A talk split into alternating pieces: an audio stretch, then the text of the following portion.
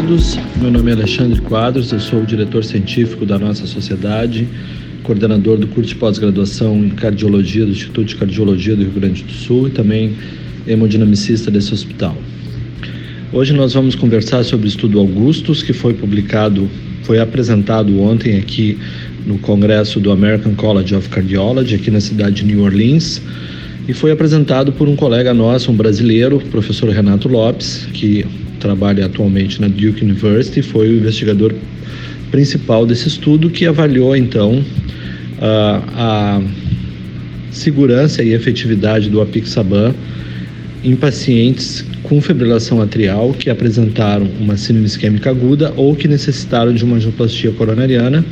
comparando então com a vitamina K e também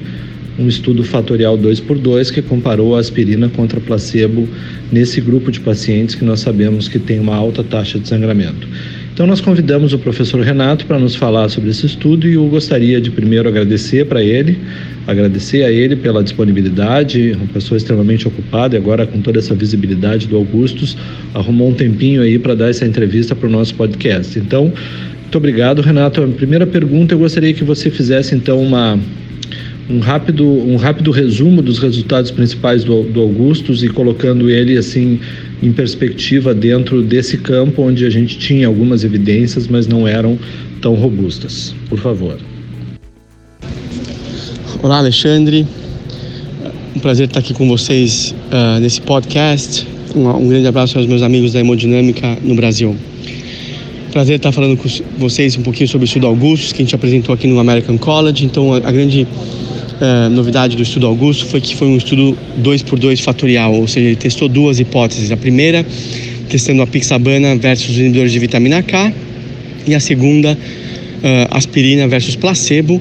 em pacientes que têm fibrilação atrial, portanto precisam de anticoagulante, e em pacientes que tiveram uma síndrome coronariana aguda recente ou uma angioplastia recente, que portanto precisam de terapia antiagregante de antiagregação plaquetária. Então, lembrar que todos os pacientes receberam um, inibidor, um inibidor P2Y12, que na grande maior parte das vezes foi o clopidogrel. Então, esse foi o background uh, de terapia. E aí a gente randomizou os pacientes para receber a pixabana, 5mg, que é a dose adequada para prevenção de AVC, duas vezes ao dia, ou inibidor de vitamina K, uh, visando um, um RNA entre 2 e 3. Ou, e depois randomizamos os pacientes para aspirina ou placebo. Então esse é o desenho do estudo. E em resumo, o que a gente mostrou foi que a pixabana foi muito superior em relação aos inibidores de vitamina K em sangramento, com uma diminuição de 31% do risco relativo de sangramento e também uma redução de 17% no risco de hospitalizações por todas as causas. E não teve diferença entre a pixabana e os inibidores de vitamina K no que tange eventos isquêmicos. No lado da aspirina, a gente mostrou que a aspirina aumentou em 89% o risco de sangramentos importantes, com uma significância estatística muito grande, um aumento de risco absoluto de mais de 7%. Então foi realmente muito importante esse aumento independente do anticoagulante usado,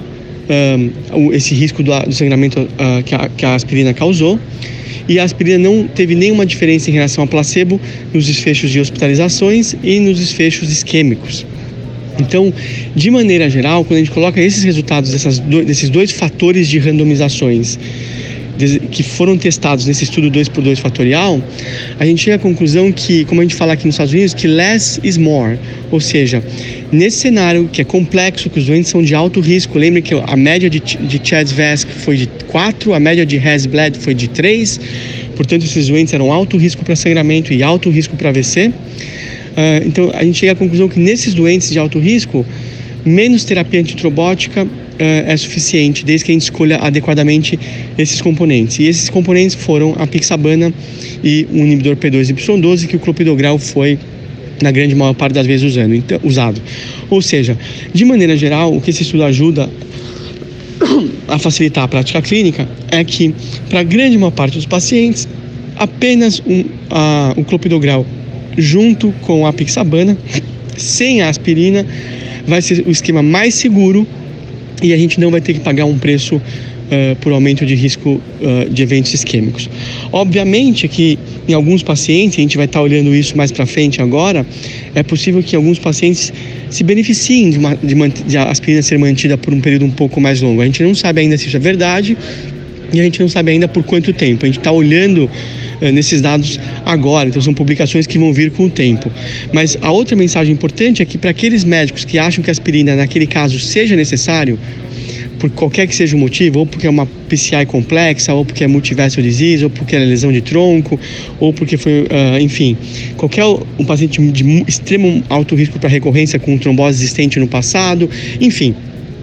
Hoje, se o médico achar que a aspirina tem que ser mantida por um tempo maior, a outra informação que esse estudo traz é que é muito seguro usar aspirina mais o clopidogrel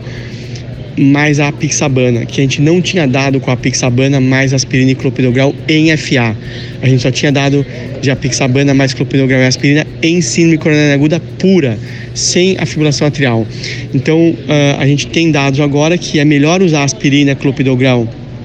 e a pixabana do que aspirina e clopidogrel mais inibidores de vitamina K. De novo, não deve ser o default, não deve ser como a gente vai tratar a maior parte dos pacientes. A maior parte dos pacientes vai se beneficiar do clopidogrel mais a pixabana. Mas para aqueles casos que a gente tiver que usar aspirina, que a gente use então com um novo anticoagulante como a pixabana e não com os inibidores de vitamina K, porque esse foi o grupo que teve a maior taxas de ristos, uh, a maior taxas de sangramentos, tanto maiores como clinicamente Uh, importantes. Então espero que tenha respondido às suas perguntas, a sua pergunta sobre o estudo e que possa ajudar vocês aí nas suas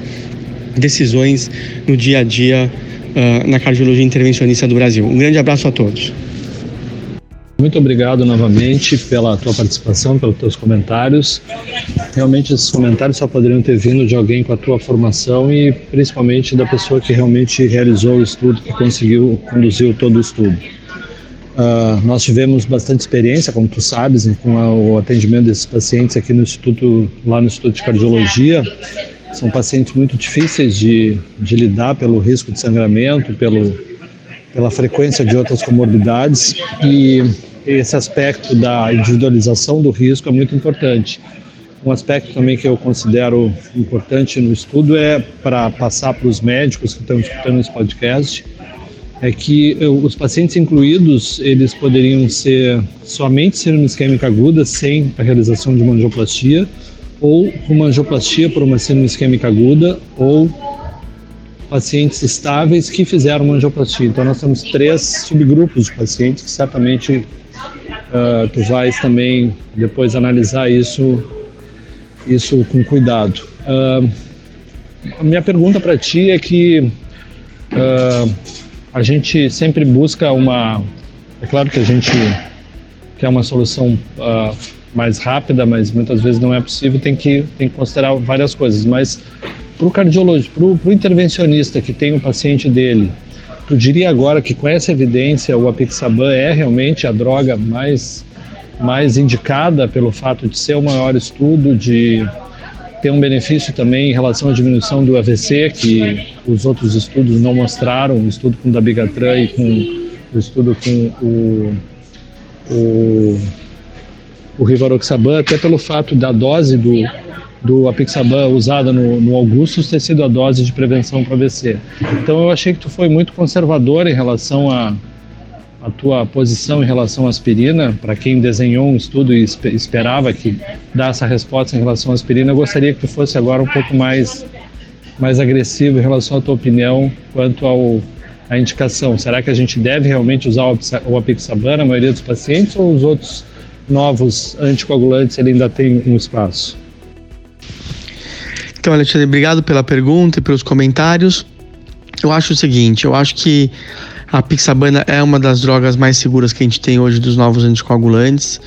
e a gente foi muito feliz em testá-la na dose de prevenção de AVC e, conseguimos encontrar 50% redução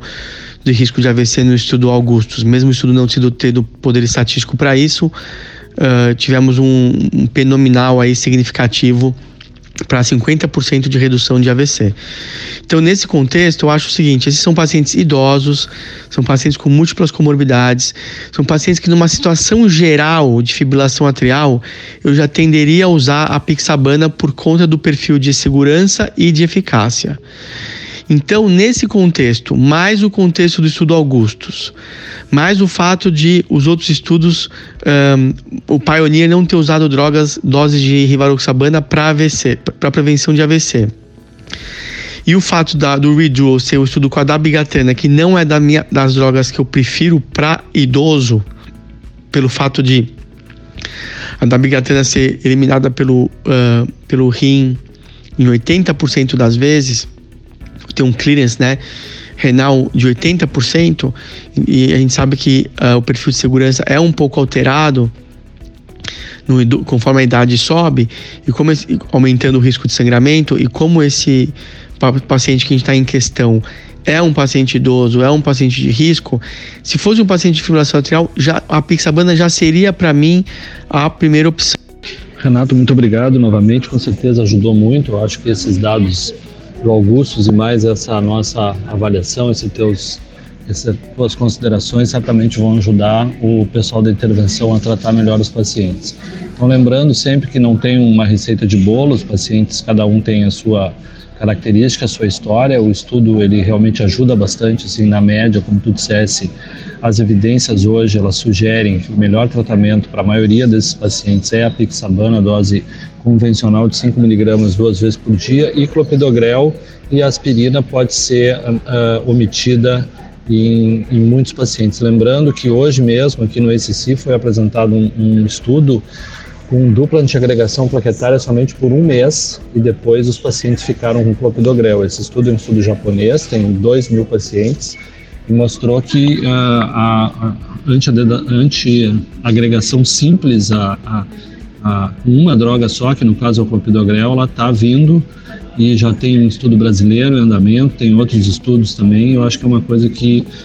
para as angioplastias mais simples e, com, e com, sem tanta complexidade é uma coisa que a gente tá, vai ver em breve na nossa prática também. Então, eu gostaria de agradecer a atenção de todos, especialmente a participação do Renato e desejar a todos um bom dia. Muito obrigado. Sim, Alexandre, e eu vou só complementar com um dado especial, que é o seguinte: um, isso que a gente viu do estudo japonês e alguns outros já vêm querendo mostrar, são pacientes com, com doença coronária sem FA. No doente, e mesmo assim a gente está começando a ver esses dados de terapia mais curta combinada. Mas para o doente com, com FA, aí não se esqueça que hora que eu associo um inibidor do fator 10A com o inibidor P2Y12, existe um sinergismo na agregação plaquetária. Então, quando a gente soma o efeito de antiagregação plaquetária que o anticoagulante tem, o inibidor do fator 10A tem, mais o do o inibidor Y12, a gente acaba tendo uma resposta de antiagregação plaquetária muito maior do que a soma simples dessas duas terapêuticas, porque há um sistema, há um mecanismo que a gente não conhece tão perfeitamente sinérgico. Então, a hora que a gente tira a aspirina, a gente fala, bom, estamos perdendo um pouco de antiagregação, mas na verdade não. A gente está ganhando agregação porque a gente está de uma maneira sinérgica aumentando a antiagregação plaquetária, mas sem aumentar o risco de sangramento uh, por não ter um terceiro fármaco fármaco aí que seria a aspirina. Então, por esse motivo que hoje existe uma plausibilidade biológica que explica por que, que tirar a aspirina um, realmente diminui o, o, risco de sangramento sem aumentar o risco de eventos isquêmicos. Isso é o que a gente vem mostrando e a gente tem uma meta-análise que vai ser publicada logo, logo mostrando isso. Por conta disso, você não tem espaço para aspirina atuar uh, em termos de antiagregação plaquetária, quando você já tem um anti-10A e mais um inibidor P, P, P2Y12, mas, mas sim você continua tendo o efeito maléfico dela só de sangramento. Por isso que da grande maior parte dos pacientes a gente não vai precisar manter a aspirina em conjunto com o inibidor 10A, nesse caso a pixabana, e o clopidogrel, porque a gente estaria só adicionando, adicionando risco sem benefício adicional. Então, de novo, uma, eh, estamos, mudando, estamos mudando muito a linha de pensamento uh, em relação à terapia tripla, fundamentalmente quando o doente tem FA. Aí eu estou convencido que se você tem um anticoagulante uh, on board, a gente não vai precisar do terceiro agente e como a gente já sabe, até depois de um ano, uh, hoje a gente não vai precisar nem do, do segundo segundo agente, que seria o antiagregante plaquetário, ou seja, apenas o anticoagulante dá conta tanto da prevenção do AVC como da prevenção de eventos isquêmicos coronários, porque o fator 10A, os inibidores de fator 10A têm uma boa ação no leito coronariano. Então, um abraço e de novo parabéns pela iniciativa.